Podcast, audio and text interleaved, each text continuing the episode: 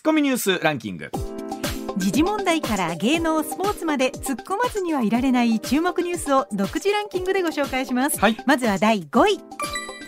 漫才日本一を決める M1 グランプリの決勝戦が昨日行われお笑いコンビ錦鯉が17代目王者に輝きました、はい。錦鯉は50歳の長谷川雅紀さんと43歳の渡辺隆さんのコンビ。はい。吉本興業所属以外のコンビが優勝するのは2007年のサンドイッチマン以来となります。えーもう今や国民的行事となっております。そうですよえね。テレビの前に集まってね、ー見ました。あのーうん僕全然そんなつもりなかったんですけどはい錦鯉さんが優勝して長谷川さんが涙を流した瞬え間、え思いっきりもらい泣きしてしまいましたそうです。なんか感動的な M1 でしたよね、今な回。あ なななぜ俺は泣いてるんだあんなバカバカしいネタの後に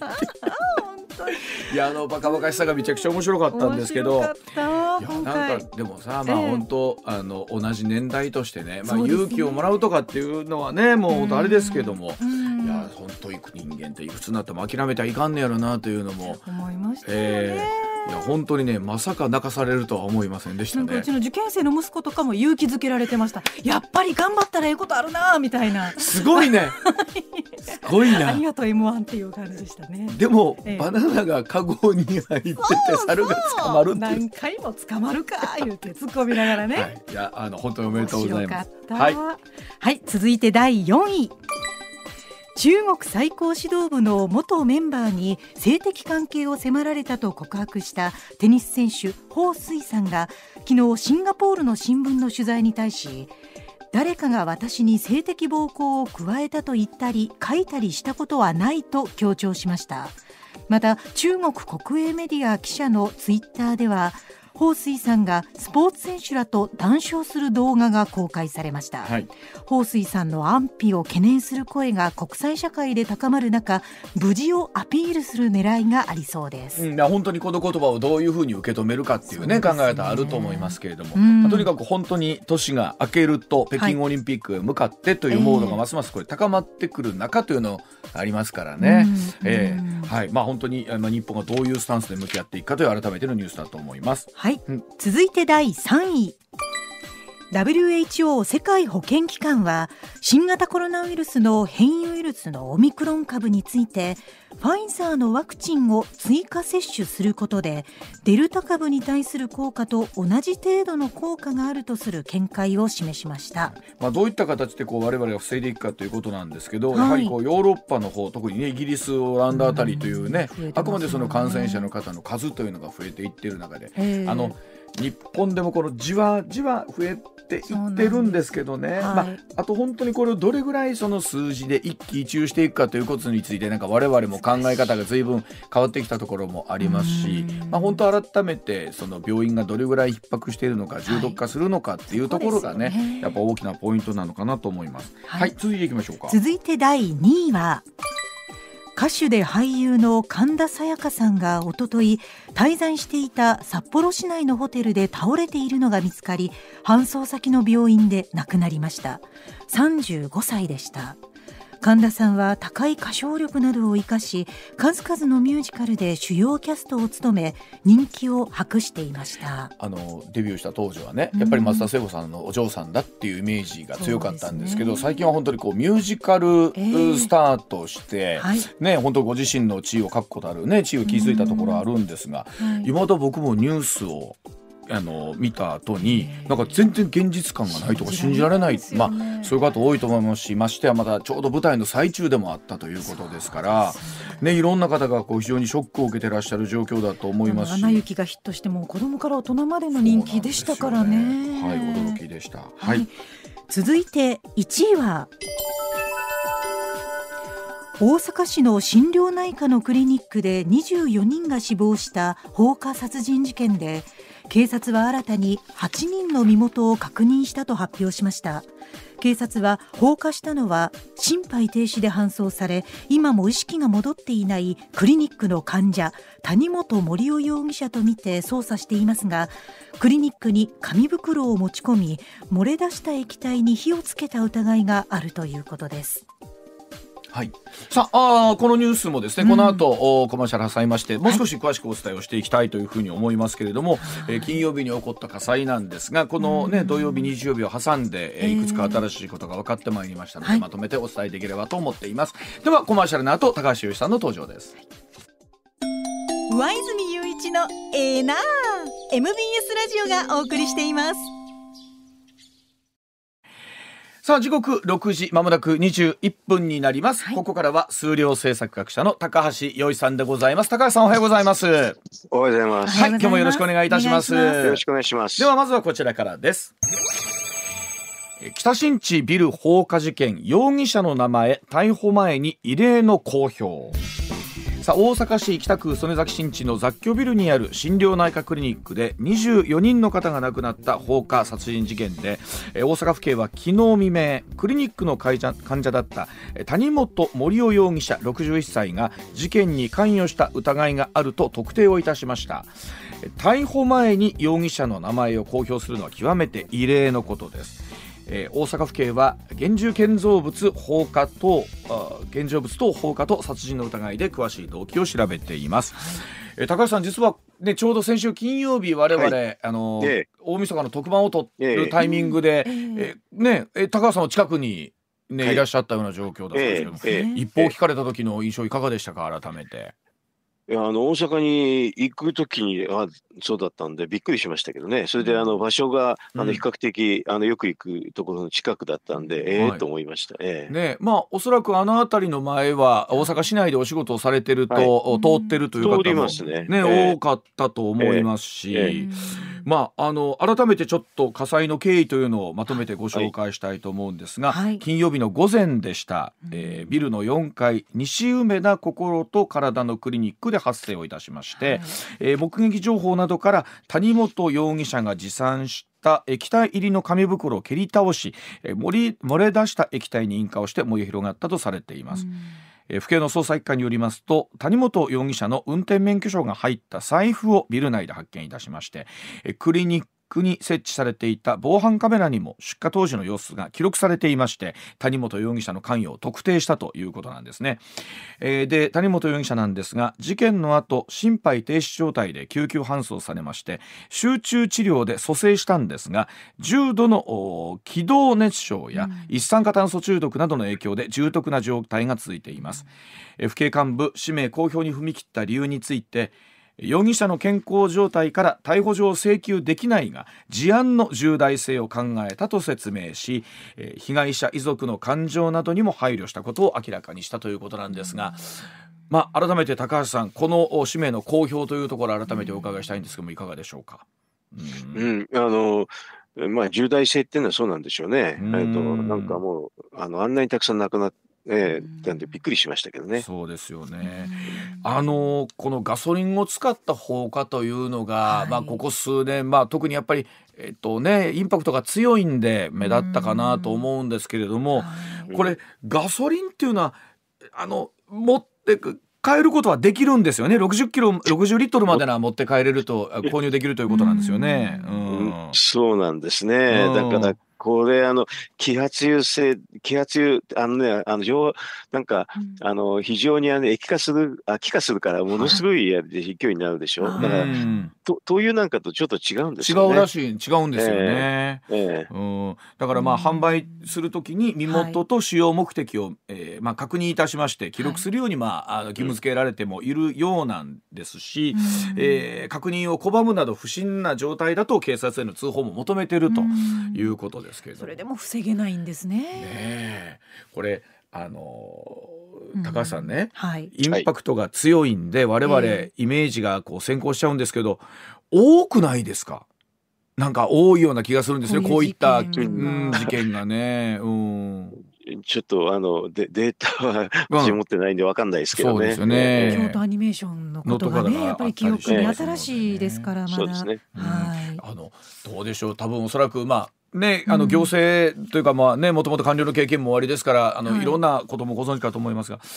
あの、かといってなかなかこう規制するっていうにはやっぱりすぐいかないもんなんですかね、こういうものっていうのは。一般論としてどうなんですか？まあ、ももともとあれですよね、あの、うん、ガソリンってあのみんな車で普通にみんな使ってますよね。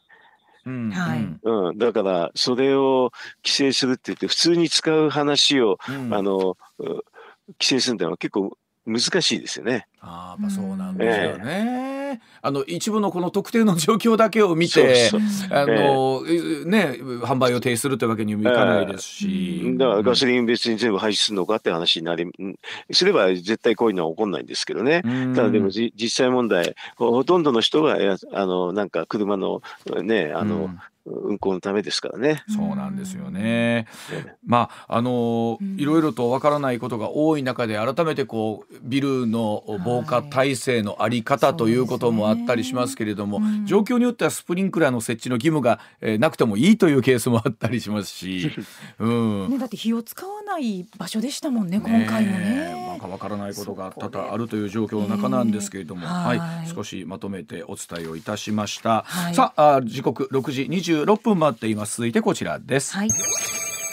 さあ政治家や政党は雇用調整助成金をもらっちゃダメなんでしょうか、うんさあ厚生労働省13日新型コロナウイルス感染拡大で特例措置を設けている雇用調整助成金、はい、えー、などの支給額が2020年春からの累計で5兆462億円になったと明らかにしています、えー、雇用調整助成金については自民党の石原元幹事長が代表を務める政党支部が、えー、受け取っていたことで内閣参与辞任をするということがありました。また大岡環境副大臣も党支部が受け取っていた助成金を返還する意向だそうですございます。また立憲民主党も2人の議員がそれぞれ代表を務める政治団体受け取っていた助成金返却するという意向だということなんですが、さあ高橋さんにお伺いをしたいと思うんですけれども、はい、このまず石原さんが助成金をまあ返すということで、うん、再内閣参与も辞任するというところまで来たんですが、えー、高橋さんこれ改めてどうなんでしょうか？雇用調整助成金受け取ることに対する批判というのは。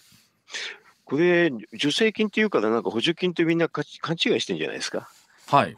えーと、助成金って助成金っていう名前ついてますけどね、うん、これあの普通の言葉で言うと保険金なんですよ。保険金、保険金っていうことは、保険に入ってて保険料払ってて、うん、それで何かが起こった時にもらうあのお金なんですけどね、えーと、例えばねじゃあね医療保険に政治家も入ってますけれどね、はい、医療保険料みんな払ってて、病気になったら医療保険を受けられるでしょ？保険金が受けられる。わけですけどね、はい、ねそれダメって言いますかっていうのと同じなんですけどね。はなんかあのついついなんかこういうのって税金だよねみたいな考え方になっちゃうんですけれども。勘違いでしてね、うん、この雇用調整助成金自体は、えーと、基本的にはあの雇用あの会社雇用主の方が、うん、あの保険料として毎年払ったお金を、うん、あのそれで保険自由があったから、それでもらってるってそれだけなんですよ。で先ほど5兆いくらって言いましたけどね、はいそれはすべて保険料なんですけどね。はあ。すべてっていうとちょっと言い過ぎですけどほとんど保険料です。うん、ですからあその意味では仕事がこういう形で、えー、なくなってきた時に保険料として受け取るというのは当然の権利ということなんですよね。当然っていうかじゃそれだったらあれですよそれに受け取っちゃダメって言うんだったら保険料取っちゃダメなんですけどね。これ高橋さんどうしてこういうお話になってきたというふうにそれは、うん、それはね、うん、まず印象ね。印象。それでほとんど印象であとなんかこの趣旨がとかいうふうに説明するでしょ？趣旨がどうのこうの、うん、趣旨がって言ってる時にはほとんどね説明がうまくできない時の表現ですね。あえあとそもそも、うん、そもそもが石原さんが、あの内閣官房参与をやってたのがおかしいってところが発生あの出てるわけですよ。そういう意見もありましたもんね。だってそそんなここれの雇用調整助成金もらってるからやめたんじゃなくて、内閣官房参与やってるからいろんな荒探ししたらこれが出てきちゃったんでこれを叩いたっていうのが正しいと思いますよ。あの高橋さん自身もね、うん、えー、参与やっておられましたけれども、うん、これ自体は誰に頼まれるもんなんですか？改めてこれは総理総理です。が直々に頼むもんなんですあ直接ですね。電話かかってきてやってくれるってそういうふうな感じですよ。でやりますやらませんも石原さん自身だし高橋さん自身ということで。すあのだから総理から電話かかってきた時にすぐ返事する人はそうでしょうし、うん、あのちょっと一日考えさせてくださいって言ったらあの考えて返事するだけでそんな感じのあの職なんですよね。うんうんうん、あのだから、はい、石原さんはねあの電話かかってきてやりたいって言ったんですよ。こんなのね政治的に考えると簡単でね、うん、石原さん今度怒っちゃったでしょ。はい、これで石原さんって派閥があるじゃないですか、10人弱だけど、はいうん、それを、派閥をあの岸田さんがもらいたかったって、それだけですよ。あそそれで石原さんに、あの次の、ね、参院選ぐらいどうって言ったら、それまでこれでって言って、そんな感じでやった話だと思いますよ。だから、あの本当は参与っていうのは、あの総理に直接アドバイスするから、専門性がなきゃいけないんですけど、石原さんなんか専門性なんか全然ないですからね。そうなんか落選されたのなんか救ってもらったみたいなそんな印象がそうそうですそうまさしくそう、ね、救ったっていうかだから石原さんの派閥の人間を岸田さんが欲しかったから言って、それに石原さんが乗っちゃったってそこが変なんですよ、これ取引のようこれあのリアルな話日当が出るそうですよね、あ2万6千円ね。2万6千。円だからこれ2万6千円でどうでしょう？すごい言葉を選ばずに言うとこうたというイメージになるわけですかね。あそれはだからそっちの方のあの内閣官房参与のなんか収入の方が変築でいいんだから、だからそれでこれ話が、あの助成金の話がおまけに出てきたっていう感じですけどね。ね高橋さん自身はなんか日当もらってなかったもらうわけないじゃないですか。そうなんですか？だってもろたらよろしいやん。よよくないですよ。あんなあんな少し少しぐらいのお金でいろんなこと言われなきゃいけない。大体ボランティアあのみたくやってたんで、そんなのもらうはずないですよ。もうもう要は総理に、えー、まあアドバイスしてくださいと言われたスタンスで言ってるので、うん、もらう必要なかったということなんですね。もらう必要ないし、私、公用車もあの一回も使わなかったし、うん、あと、えっ、ー、と、部屋も使わなかったですよ。あ、部屋もありますの？部屋もありますよ。だから、あの、そういうの全部ね、拒否すればいいんですよ。あの、特にね、この日当の話はね、うん、えー、っと、うんと、クレームだった日にね、うんもらったらすぐなんか事務し、あの、事務職員が来て、はい、あの、この書類があって、銀行口座書いてくださいってすぐ言われるんですよ。あ、そうなんですか？そう、うん、そ、そこでね、いや、書きません、入れませんって言えば、押し返せば終わりですよ。銀行口座でさえ、銀行口座を簡単に教えなければ振り込まれませんから。はあ。でも皆さんもらわれるんじゃないんですか？でそれ知らないですぐサインしちゃうからじゃないですか？ねまああのまあ言われることはないでしょうけど言われたらもらおうかな思うんですけど。労力もね。まあ、あこうこういうのはもらわない方がいいですね。あのあこういうのもらわない方がいい。うん、こういうのはもらわない。あの要するに少額だしね。うん、あのそそんな寂しいやり方してたらね、うん、あのダメでしょ？だからまあそういういろんな荒探しをしてる中でまあ荒探しというか出てきた中で、あのこの話になったんですけど、でも確かにこれね。あの例えば文書交通費の問題とか含めてね、はい、この12か月、高橋さんいろんなお金のことに対しての整理がこうつかなきゃいけない状況になってきたじゃないですか。なんか一緒こたになりますよね、えー、もらう、うん、それはあれでね、うん、あの要するにこの雇用保険の話ですとね、うん、保険料ですからね、はい、そもそもあの、まあ、労使が、あの払ったお金なんでねの、何の気にすることないじゃないですか、はい、そんなそんなこと言ったらあれですよ、死亡保険だってもらえなくなっちゃいますよ。ねあそういうことなんです。なんかそう改めてなんですけど、こうどこまでが税金で、えー、もっとちゃんとしなきゃいけない。そんなのか、簡単っていうかもう、じゃそうい。うの報道しすればいいんですよ。はい、そうや、ね、こんなのもう本当にすぐ、もう私はもうほとんど全部即答できますけれど、うん、あの要はどういうところのあの会計から出てるかってすぐわかりますから、はい、だからこの雇用調整助成金に関して言うとさっきもお話ありましたけれども、え自分たちで保険料払ってるんだからそれに対してあのお仕事がなくなったら受け取るのは当たり前と。当たり前っていうかじゃあなんで保険料払ったんですか？っていうことなんですよね。でそれを、えー、政治家だからとか政党だからとかっていうのはまた別だということですよね。当たり前なんですけどだって医療保険だってちゃんと政治家ももらってるしますよ。うん、あと、うん、ちなみに言うとこの保険と同じなのは年金がそうですけどね、うんうんうん、年金も保険だっていう認識がほとんどなくて、うん、なんかわけわかんないです。解説はみんな多くの人しますけれど、あれも長生きしたた保険金が出る保険なんですよ。うん。うん、だから早く死んじゃったら全然出ないし、ね、だから逆に言うと、長生きしたらあの政治家は保険金受け取っちゃいけないんですか、年金受け取っちゃいけないんですか？って議論になるでしょ。あのそれこそ政党交付金なるものを、まあ、我々年間ね、はい、コーヒー一杯分ぐらいというところを払っていって、はい、それで、えー、政党とか政治に関するものというのはある程度この税金で賄われてる部分があるとすると、例えばあれは税金です。あれは税金ですもんね。それは税金、うん、うん、でも今回のあの雇用調整助成金は税金じゃない。うん。ということですもんね。どっからお金が出てるのかということ改めてということなんですけど難しいですね。なんか難しいですか？あの、うん、なんか聞いてください。すぐ答えます。だから、きっと、あの、上田さんが言ってる難しいというのは、うん、気持ちの整理の部分でしょ？なんか。そ、ね、あそれはだから、保険金だったらどうかって思うだけですよ。うん。保険をかけるとこからやめなきゃいけないってことですね。受け取っちゃいけないあの受け取っちゃいけないんだったら保険なんかかけちゃダメでね、そうですよね。だからそこで保険をかけてるということですもんね。で、その保険をかけてるお金のもともとはどっからなのかとか、行き過ぎたらもう本当に、えーね、考え方なんでしょうけど。なるほどな、まあ、改めて原資は何なのかというのを確認しながらお話をしたいと思います。あの、はい、一方でかけてるお金のもともとはどっから出てるんだとか言い出すと本当にキリもないのかなというところでございますが。キリがないっていうかすごくすっきりしてわかれば簡単にわかりますけどね。ねはい、じゃあ続いていきましょう。こちらでございます。さあ賃上げ税制が決まりました。これで給料は上がるんでしょうかというお話です。さあ来年度の税制改正で最大の焦点となっている賃上げ税制をめぐりまして政府与党制度の大枠を固めまして法人税から差し引く控除率、えー、大企業で最大30%中小企業で最大40%に引き上げる方向で最終調整を進めているというところでございますが、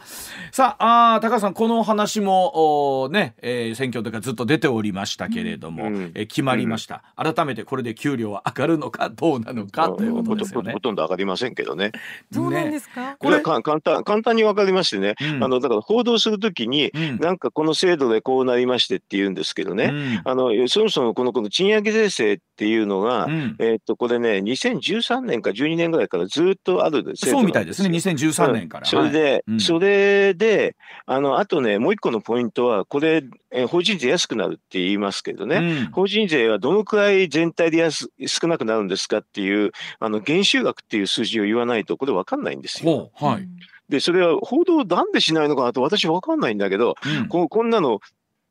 減収額報道したら、うん、えっ、とね1000億円台なんですよ。はい1000億円台ってことはね、うん、もうほほとんど影響ないっていう数字です。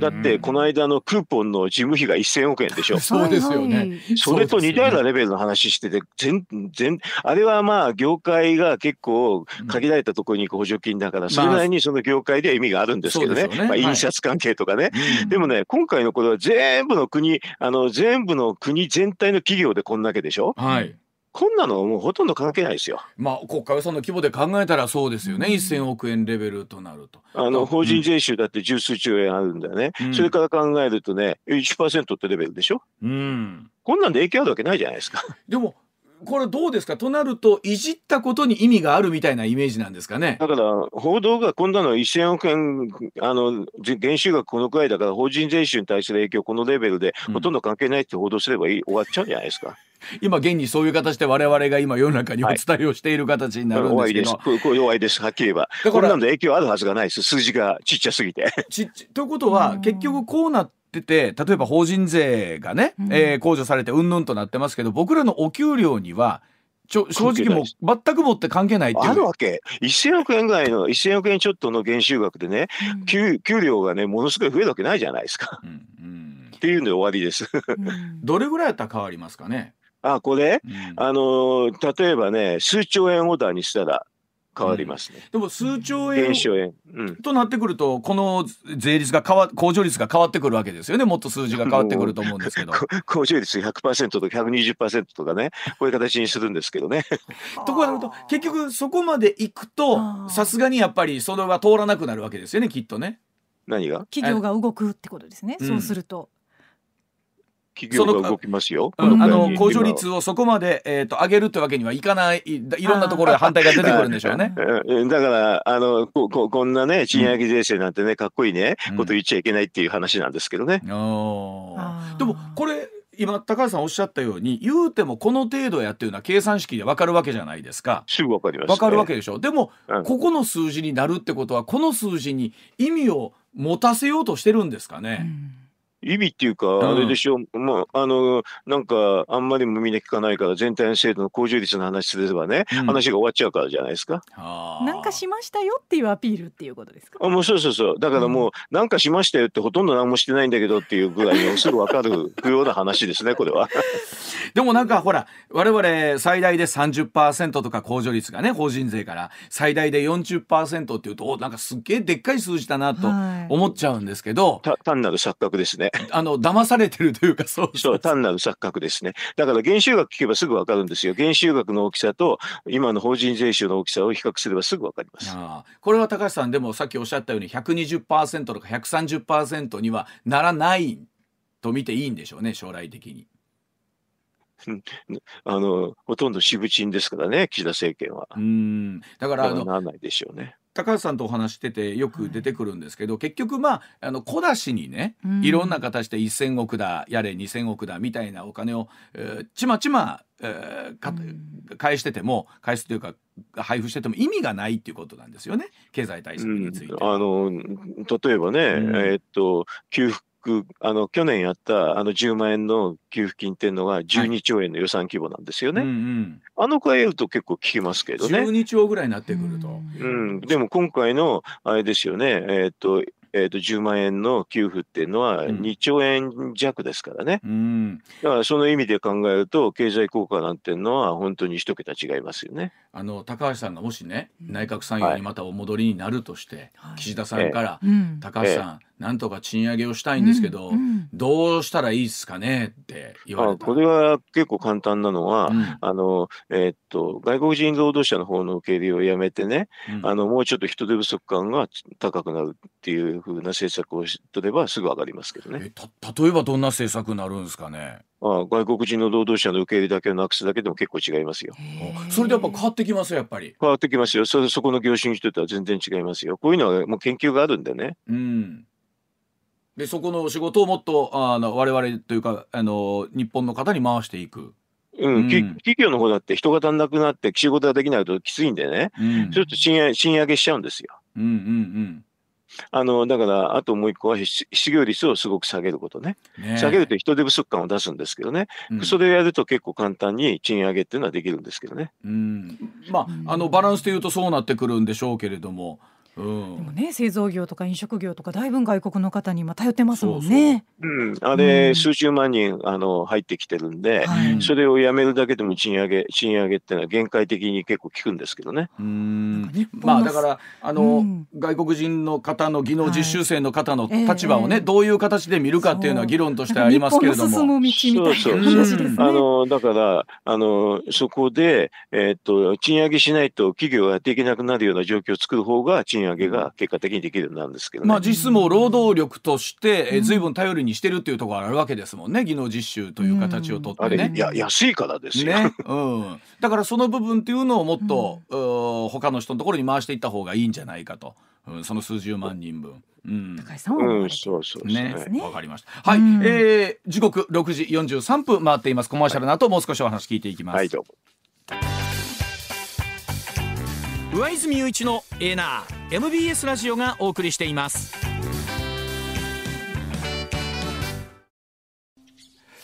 さあ時刻6時52分40秒になります。引き続き今度はこちらの話題でございます。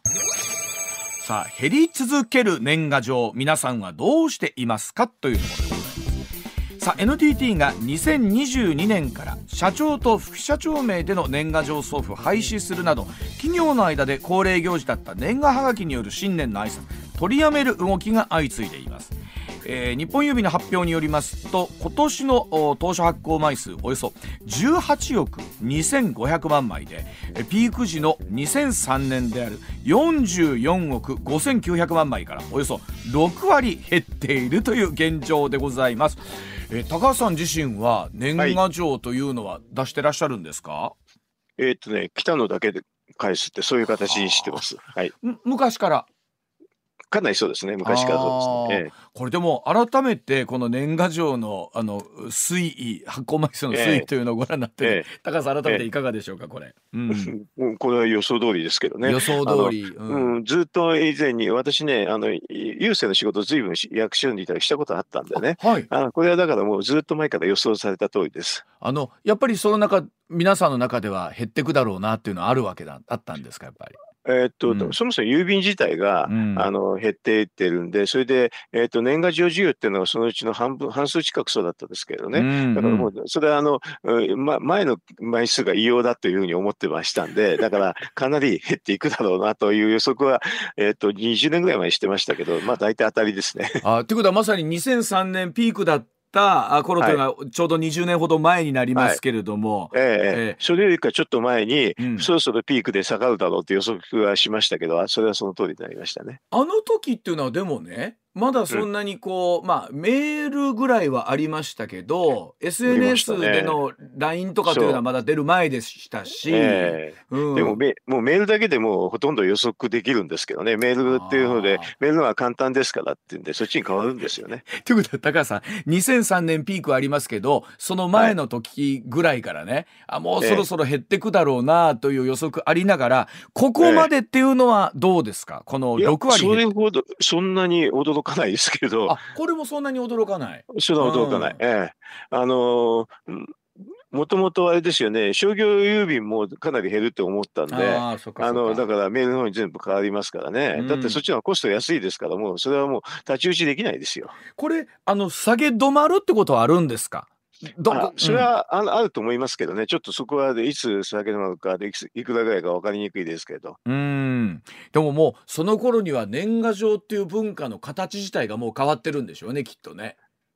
えっ、と、だから、あの、い、1年に1回挨拶を出すっていう風習はあるんですけどね、その手段がちょっと多様化するってことだと思いますよ。ねえ。まあ、でも考えてみると、この収入というのはね、民営化されたとは大きい部分ありますしね、あの、あ年賀状。これはもう下がるっていうの前提で、うん、あの、それで民営化しないと下が、うん下がった時に大変になるっていうことで民営化してるんですよ。ということですもんね。はい、あのただあの LINE とか含めてスマート年賀なるものに形がこう変わってきてるところが出てきてるみたいですしね。うん、そうでしょうね。だから、あの何らかの形で挨拶をするって風習は残るんですけれど、それが年賀状じゃなくなるってことだと思いますけどね。うん、ねえ、まあこの辺りあの正月の風物詩というのも変わってくるみたいですけど、はい、あの高橋さん自身はなんか毎年あの箱根駅伝にね観戦に行かれるっていうのがこうね。はい高橋家では恒例だそうで、はい、そうですね。あの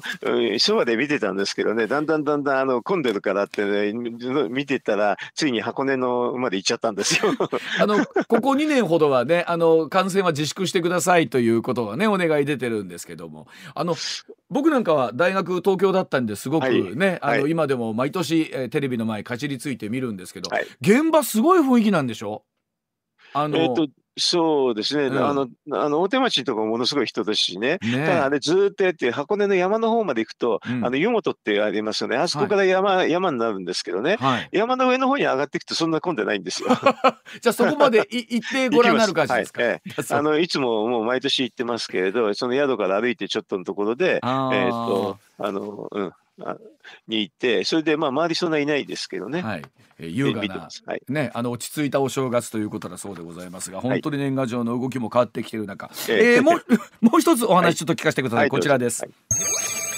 さあ国土交通省の統計の書き換えの問題これってどういうことというお話なんですが、えー、これも先週末出たお話なんですけれども国土交通省国の機関統計の一つ、えー、建設工事受注えー、同統計というのがあるんですけれども、えー、同体統計あるんですがこれを書き換えていた問題で2018年度より前の調査を破棄していたということなんですね。書き換え分を含めて原本がなければ数値の復元困難だそうでしてこれ国内総生産 GDP 再推計する作業にも影響出ると見られていますがそもそもこの問題はどういうことなのかちょっと高橋さん教えてください。あ、これね、あの、えー、と、調査票出しますけどね、うん、調査票って全部返ってこないんですよね。はい。で、返ってこないときにどういう処理するかっていう、もう統計の基本の基本の問題で、うん、あの、えっ、ー、と、返ってこなかったところを、まあ、このくらいだろうって推計して書いちゃったっていうのが、はい、あれ、もう本当に大大間違いっていうか、もう信じられないミスですね。あの、推計自体は、あの、ある作業なんですか？ないですね。あの要するにそれは回収率っていうところで回収が違うときに、うん、あの回収率から後であのちょっとそれを加味して全体の数字っていうのを出すんですけれど、あのただ一個一個の、えーと、調査表に書くとかそういう話は絶対ないです。あ、そう、もともとがそういう仕組みなんですね。ありえないです。あの調査表は絶対にかあの書き直しちゃダメなんです。だって国の根本のデータになるわけですもんね、これが、ね、これ、えっと、改ざんですからね、うん、えっと、法律ではね、処罰を受けるはずですよ。はあ。でもなんでそんなことをやっちゃったんですか、これ。ほとんど無知だからです。無知だから。でも、やったいかんというのは、それこそ役所の方は100も分かってるわけでしょ？でも、やっても大したことないと思っちゃうんですよ。この統計で分かんない人は結構そうなんですけどね。うん、統計ってみんなあの大学で勉強したことないじゃないですか。あまあ、ちゃんとやったことないかもうん、だからそういう人が役人にも多いんですよ。うん、でも統計って結局国のデータの根本になるわけですもんね、これね。そうですよ。ね。はい。うん。だからそういうふうなちゃんとした扱いを知らないで、特にこの国交省の人っていうのは、まあ、あの、ちょっと一旦情報です。はい。高橋さんごめんなさいお話途中になっちゃいましたけど、はい、要は、えー、本当はその統計っていうのは、えー、ね、皆さんやちゃんと管理して統計出さなきゃいけないのにこれを無知だからそのまんま推計のまま出しちゃっててで、えー、いうことなんですよね改めてなんですけど信じがたいようなミスですねねでだからそのミスっていう認識もないみたいなくらいに分かってない人がやってるまああの、これキャリアの公務員って言うんですけどね本当に統計とかこういうことについて無知が無知な人多いんですよ。あの例えばそれこそいろんなねほらところで研修とか最初初期の頃あるじゃないですか。やるあるじゃないですか。これはね研修っていうことよりかはね、うん、あの普通の海外ですとね、この統計っていうのはデあのデータサイエンティストっていうやつで、高級取りだし、基本的に博士号を持ってないと無理ですね。はあ、そんな大事なものなのに。あの、えー、博士号もあの日本の公務員って学歴が低すぎるんですけれど、うん、普通の大学でしょ？いやあの学歴低いたって結構こうああそれは世界では思ったら博士が思ってなきゃダメですああそういうこと。で、ええ、実際これねあの例えば GDP の値で23%実はずれが出るみたいなお話が出てますけど GDP ってほら1%前後するだけでもね随分と数字変わってくるところなのに、うん、23%誤差があるってなってくるところかなり大きな問題じゃないかなと思う。23%まで出ないと思いますけどね。えー、っと書き換えてあの二重計上っていうのがあるんで、はい、二重計形状があるのが、えー、っと、10分の1ぐらいが20形状ありますからね。うん、それで、えー、っと、そこから持ってくる、あの、設備投資の GDP の3割以下なんで、